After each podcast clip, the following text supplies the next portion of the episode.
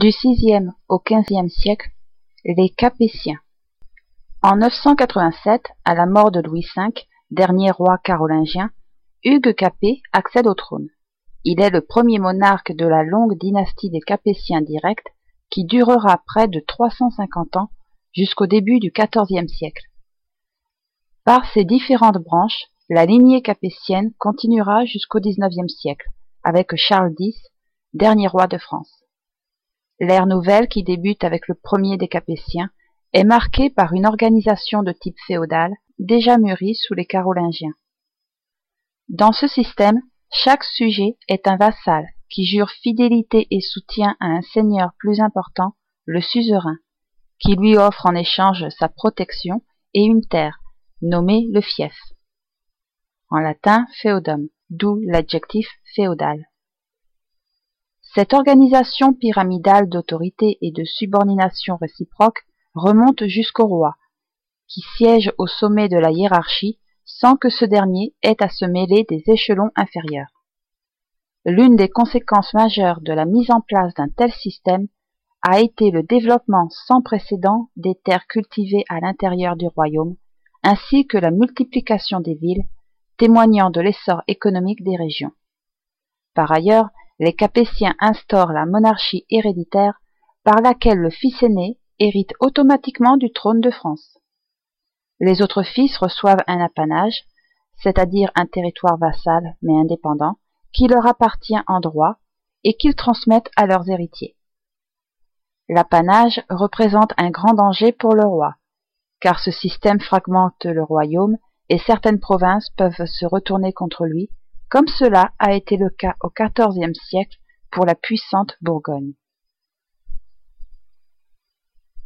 Le XIe siècle marque aussi le début des croisades, dont la première a lieu en 1095. À l'appel du pape, les chrétiens d'Occident se mobilisent pour se rendre à Jérusalem et en chasser les Turcs qui occupent la ville sainte depuis vingt ans. Des foules massives venues de toutes les régions d'Occident se dirigent vers le lieu mythique de la naissance du Christ. Malgré la lourdeur des pertes humaines qu'entraînent les nombreuses batailles et les périls du voyage, les chrétiens parviennent à libérer Jérusalem en 1098. Cette croisade provoque un fort sentiment d'unité à travers tout le monde chrétien, Sept autres croisades auront lieu au cours du XIIe et XIIIe siècle. En 1137, Louis VI, dit le Gros, cinquième des rois capétiens, trouve la mort. Quelques semaines plus tôt, il a arrangé le mariage de son fils, le dauphin Louis, 17 ans, à la belle Aliénor, 15 ans, comtesse du Poitou et seule héritière du vaste duché d'Aquitaine. Cette alliance, avant tout politique, permet au royaume capétien d'élargir pour la première fois son influence au sud de la Loire.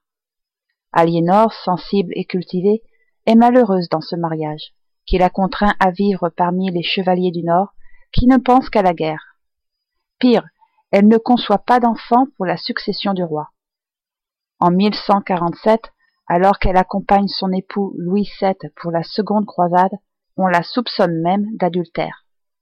Au retour de la croisade, qui lui a fait connaître Byzance, Antioche et Jérusalem. Aliénor donne enfin naissance à un enfant, mais c'est une fille.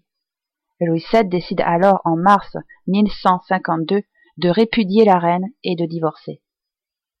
Aussitôt le concile terminé, Aliénor rentre en Aquitaine et épouse peu après son jeune et bel amant, Henri Plantagenet, duc de Normandie et de Bretagne, comte d'Anjou, de Touraine et du Maine, et désormais duc d'Aquitaine.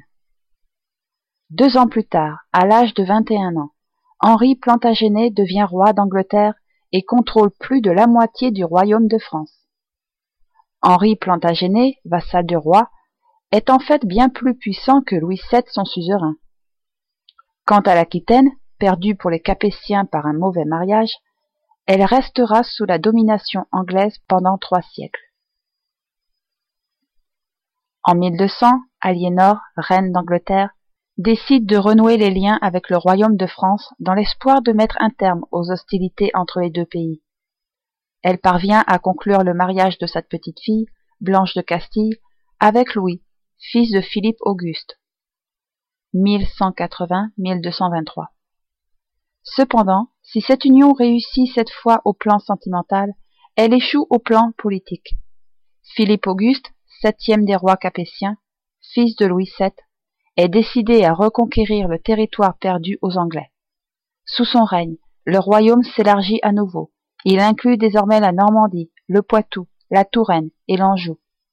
Philippe Auguste remporte une victoire décisive à Bouvines, 1214, contre les alliés de Jean Santerre, 1167-1216, roi d'Angleterre, fils d'Henri II Plantagenet et d'Aliénor, et frère de Richard Cœur de Lion, son prédécesseur sur le trône.